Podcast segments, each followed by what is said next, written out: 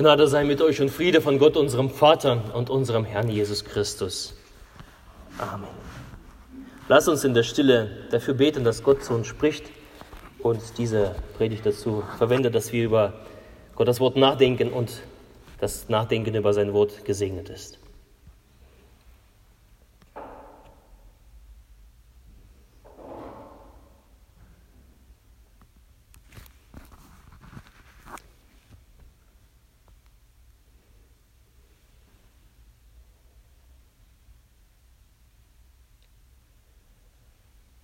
Herr, dein Wort ist meines Fußes Leuchte und ein Licht auf meinem Wege. Amen. Ich habe meine Predigt heute genannt Glauben to go oder geistliche Warte. Glauben to go oder geistliche Warte. Es gibt ja seit längerem diesen Begriff Coffee to go oder Kaffee to go. Also Kaffee zu mitnehmen oder einen äh, Kaffee für unterwegs. Und es ist so eine schöne Vorstellung. Man ist unterwegs und man hat, man hat wenig Zeit, aber man möchte etwas unterwegs genießen. Unterwegs halt. Da geht man in ein Café, holt sich einen Pappbecher und geht los. Und wenn man in Leipzig ist oder in einer größeren Stadt, ähm, dann sieht man, wie gehetzte Menschen durch die Straßen mit solchen Pappbechern rennen und äh, eben Kaffee trinken, Kaffee genießen. Dabei glaube ich, die Vorstellung ist viel schöner als die Wirklichkeit. Im Stress, im Laufen einen Kaffee zu trinken, zu genießen, reizt, reizt mich nicht so. Jedoch die Vorstellung in einem Café, frühmorgens bei Sonnenschein, ohne Eile und ohne Hast, da zu sitzen, das hat wirklich was. Und es gibt sogar ja die Kaffeehäuser. Da kann man stundenlang sitzen, stundenlang verbringen, man bestellt einen Kaffee und äh, öffnet die Zeitschrift, die Zeitung, die da auch zur Verfügung gelegt wird und sitzt da und liest.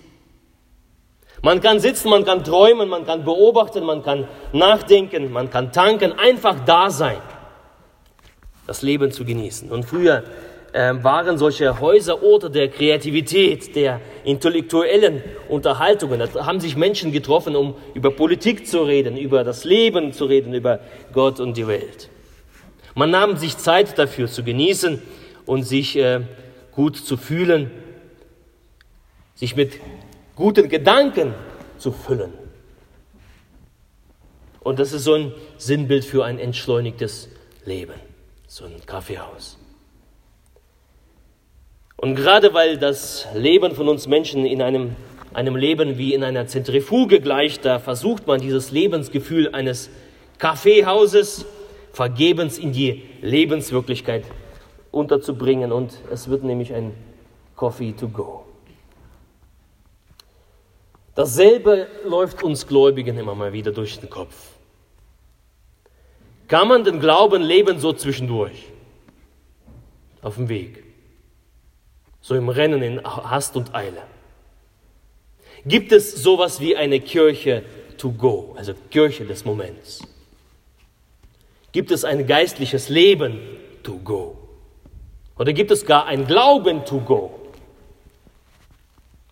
Man probiert es. Am Anfang des Jahres, da war ich bei, einer Weiterbildung und äh, einer der vielen Themen war nämlich das Thema Mystik to go.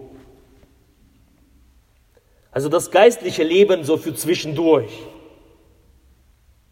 Gott zu suchen so nebenbei.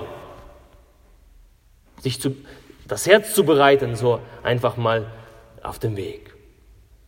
Ohne viel Anstrengung, so nebenbei zwischen Wäsche waschen, Autofahren, einkaufen, Arbeit verrichten. Mystic to go. Solche Versprechen, die erinnern mich etwas an eine Werbung ähm, aus meinen Jugendtagen, denn ich gucke jetzt kaum Fernsehen oder wir haben ja nicht mal eine Antenne zu Hause, keinen Antennenanschluss. Ähm, und ich erinnere mich an, an, ich weiß nicht, ob die Werbung immer noch läuft. Da gibt es so einen Bauchtrainer in Form eines Gürtels um die Teile gebunden und äh, angeschaltet auf das Sofa hingesetzt, vielleicht ein, eine Tüte Chips aufgemacht. Und äh, daher das Versprechen ist, wenn man, wenn man das anschaltet, dann purzeln die äh, Pfunde von alleine und das äh, erwünschte Sixpack ist im Nu entstanden. Also so ein Wunderding, so ein Wundergürtel. Und solche Versprechen lassen mich etwas zweifeln. Und jeder vernünftig denkende Mensch, er wird einen Fehler dahinter, äh, dahinter entdecken, denn es gibt ja auch äh, Fitnessstudios oder Sportclubs, wie auch immer. Und die Menschen verbringen dort viel Zeit, um so ein Ding zu haben vorne. Und das wird wohl nicht so sein, dass man einen Gurt nimmt und so zwischendurch sich trainiert, dass man gut aussieht. Denn so wie Kaffee oder andere Genussmittel nicht dafür gedacht sind, so für in, zwischendurch in Eile die herunterzuwürgen, so kannst du auch ein geistliches Leben to go nicht führen. Du kannst nicht ein Glauben to go führen. Das ist ein großer Denkfehler, den viele machen. Und gerade die Mystik, also die Suche nach Gott, die, das Wahrnehmen des göttlichen Geheimnisses, dem sich auf den Weg zu machen, Gott zu fragen, zu warten, das verlangt nach einem Halt, das verlangt nach einer Pause, das verlangt nach einem Ort und nach einer Zeit. Kirche und Glaube für zwischendurch ist eine Lüge. Also wenn jemand zu dir sagt, du kannst deinen Glauben so zwischendurch leben, ist es eine große Lüge und du belügst dich selber. Das ist höchstens ein frommer Wunsch, aber eine schöne Vorstellung, aber mit der Wirklichkeit hat es nichts zu tun. Wir haben gelesen, Matthäus Evangelium, die Frage des Johannes des Täufers, und sie führt uns auf diese Grundeinstellung und offenbart die Haltung, die gläubige Juden damals hatten, als sie auf den Messias warteten. Die Haltung eines Glaubenslebens. Und da fragt Johannes der Täufer, bist du der da kommen soll? Oder sollen wir auf einen anderen warten?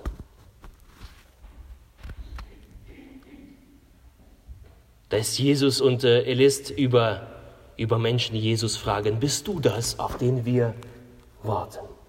Auf den wir so lange gewartet haben? Bist du das oder, oder sollen wir noch auf, auf jemand anderen warten? Also es geht ums Warten beim Johannes der Täufer. Es geht ums Warten bei den Juden das Warten auf den Messias. Und Warten ist ein Zustand der Stille, des Anhaltens, der Pause und des Überlegens. Das Warten, das beflügelt Fantasie, das führt zu Kreativität, das wirkt vital und ist ein Weg zur Genesung.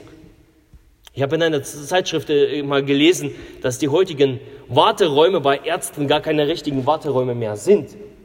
Denn äh, der Einsatz von Handys oder Tablets oder was auch immer bei den Patienten, da sind sie schon mit den Gedanken raus aus dem Wartezimmer. Und auch der Zustand der Krankheit, er führt nicht nämlich zu Besinnung, sondern man beschäftigt sich so nebenbei mit anderen Dingen. Das Warten haben wir verlernt.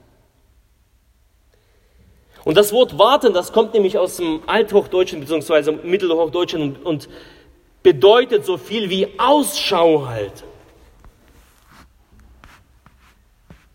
Das Substantiv die Warte bezeichnet einen Beobachtungs- oder Wachturm.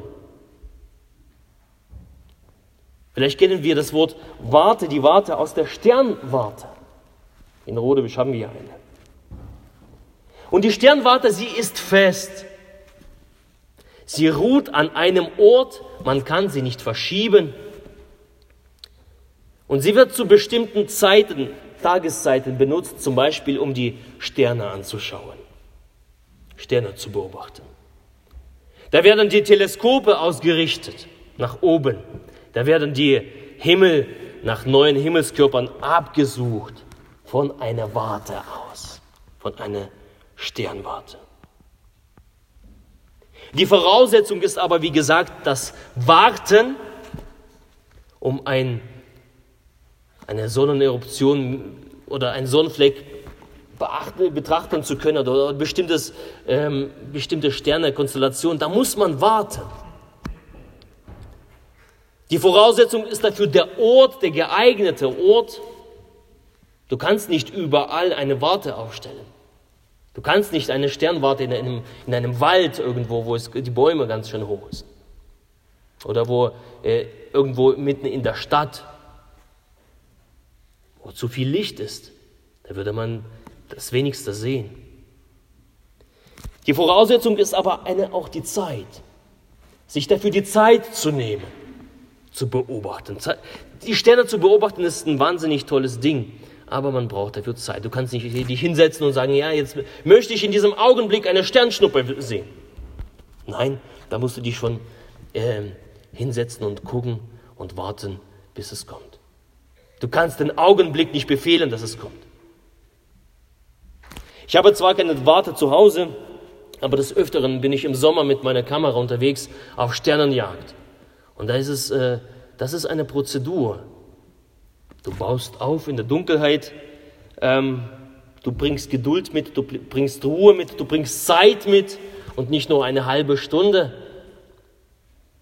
Du bringst das Know-how mit, du bringst die Erwartungen mit und dann darfst du fotografieren, darfst du beobachten. Und eine kleine Bewegung des Stativs, eine kleine Bewegung und die Langzeitbelichtung ist zu nichts mehr Nütze. Dann ist das ganze Bild schlecht. Da siehst du nichts mehr. Schnappschüsse gehen nicht nachts. Das kannst du vergessen. Bewegst du dich, da kannst du dich nicht mal fokussieren. Und das ist das Spannende. Bei, bei Sternen, da musst du die, die, die, den Autofokus ausschalten. Du musst mit der Hand geduldig fokussieren. Du kannst nicht Autofokus einschalten und, und im, im, durch die Nacht rennen und versuchen, das beste Bild zu schießen. Eine Sternwarte ist ebenso ein fester Punkt.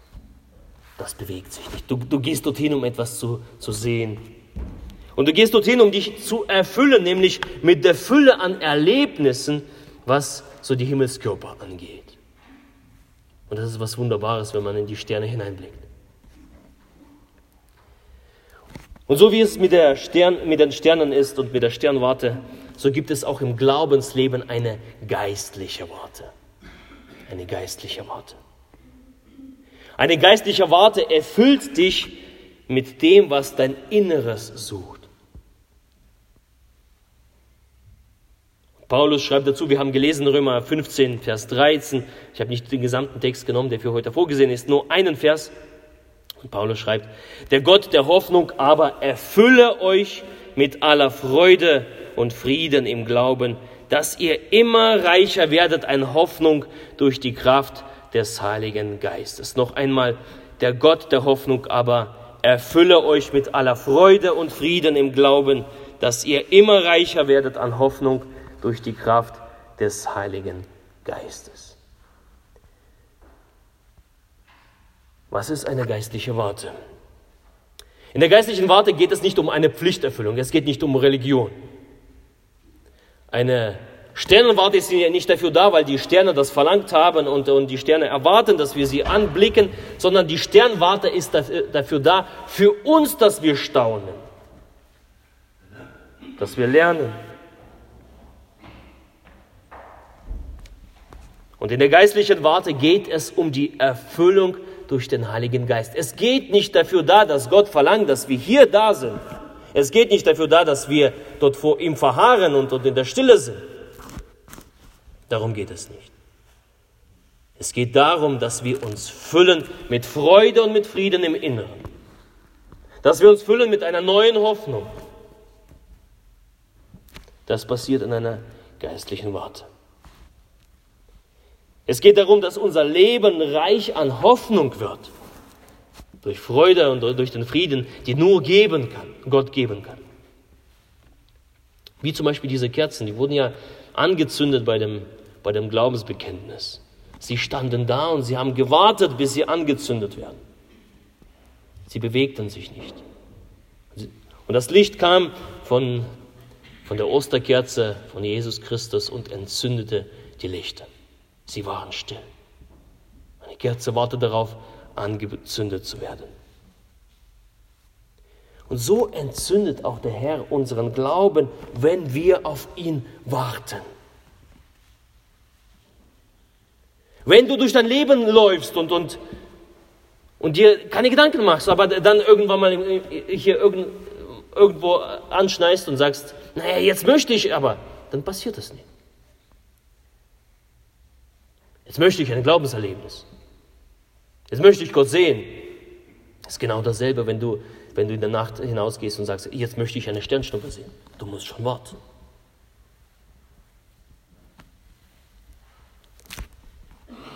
Eine geistliche Warte braucht Ort und Zeit. Gottesdienst ist ein Ort und Zeit. Jeden Sonntag ist ein heiliger Tag, ist eine heilige Zeit. Das ist eine geistliche Warte. Ein Gebet, das alltägliche Gebet ist eine geistliche Warte. Eine Andacht ist eine geistliche Warte. Stille und Meditation ist eine geistliche Warte. Ich war ja letzte Woche, äh, letztes Wochenende im Haus der Stille, von dem, äh, das evangelische Haus der Stille in Krumbach. Das ist ein besonderes Haus, ein besonderer Ort, ein, äh, wo man eine besondere Zeit mit Gott verbringt, in aller Stille, ohne zu reden. Und die Bibel anzuschauen, im Gebet. Und das Interessante, Gott redet. Ich bin nach Hause gekommen mit Impulsen, äh, was ich mir alles aufgeschrieben, was Gott mir gesagt hat fürs neue Jahr. Eine ganze Menge. Ich war einfach baff. Drei Tage bist du, begibst du dich in die Warte, nur suchst und, und, und wartest, beobachtest. Und Gott redet. Und in so einer geistlichen Warte kannst du eben nur in so einer Warte beobachten. Du kannst nur in einer Warte Ausschau halten. Du kannst nur in einer Warte Gott suchen und dich füllen lassen. Das geht nicht to go. Du kannst vielleicht mal Stoßgebet machen. Gott bewahre mich. Aber Gott zu erwarten, sein Herz vorzubereiten, wie wir es gehört haben, im Wochenspruch, kannst du nur in einer geistlichen Warte. Und der Advent, er ermutigt uns nämlich dazu, einen Gang zurückzuschalten er ermutigt uns dazu, dass wir in dieser Fastenzeit unsere Herzen nach Gott ausrichten, dass wir solche Orte anfangen aufzusuchen, dass Gott zu uns redet.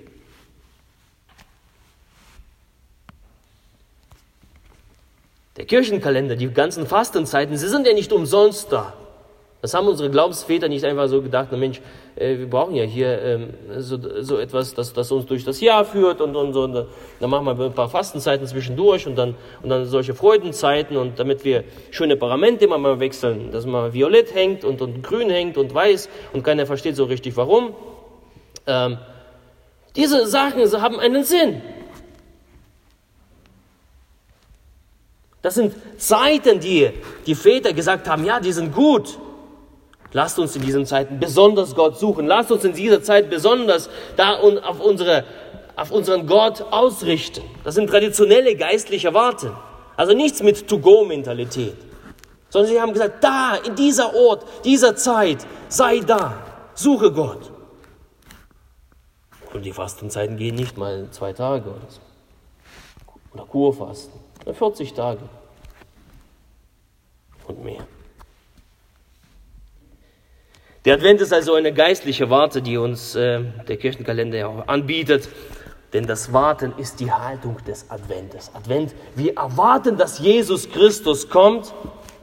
Also wir erwarten nicht den 24. hier irgendwas, wir uns hier versammeln und ein bisschen Krippenspiel hier machen. Das erwarten wir nicht. Das ist ein schönes, so nice to have. Das erwarten wir nicht. Advent ist zu erwarten, dass Jesus Christus in unsere Herzen hineinkommt. Dass unser Leben voll von Jesus ist, von Gott. Das ist die Erwartung des Advents, nicht die Geschenke, nicht die, der Tannenbaum. Das ist alles überflüssig. Braucht man nicht. Wir erwarten, dass Jesus Christus eines Tages auf dieser Welt in aller Herrlichkeit kommt und wir werden ihn sehen und ihm zurufen, gelobt sei der, der kommt im Namen des Herrn und jedes Knie wird sich beugen vor Jesus, auch die Knie, die es nicht tun wollen. Wir erwarten das. Und wir gehen in diese Haltung des, der, des Wartens in dem Advent und dazu lädt er uns ein. Der Wochenspruch, dritter Advent, bereitet dem Herrn den Weg, denn siehe, der Herr kommt gewaltig. Ja, wo kommt er denn?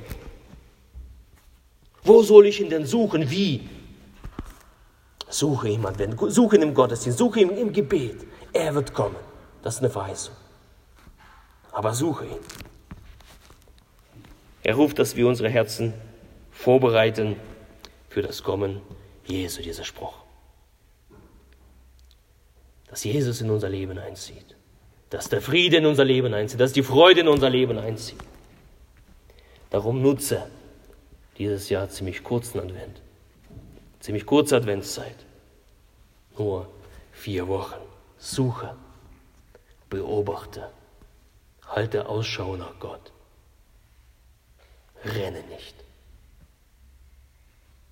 Suche Gott. Bereite dein Herz vor, denn es kommt der Heidenheiland, den wir gesungen haben. Jesus Christus, der dir begegnen möchte, der dir Frieden und Freude geben möchte. Mit Frieden und Freude möchte dich füllen und dich reich machen mit Hoffnung durch den Heiligen Geist. Und dieser Friede Gottes, der höher ist als alle unsere Vernunft, unser Denken und unser Fühlen. Er bewahre dich und dein, dein Herz und dein Sinn in Christus Jesus. Amen.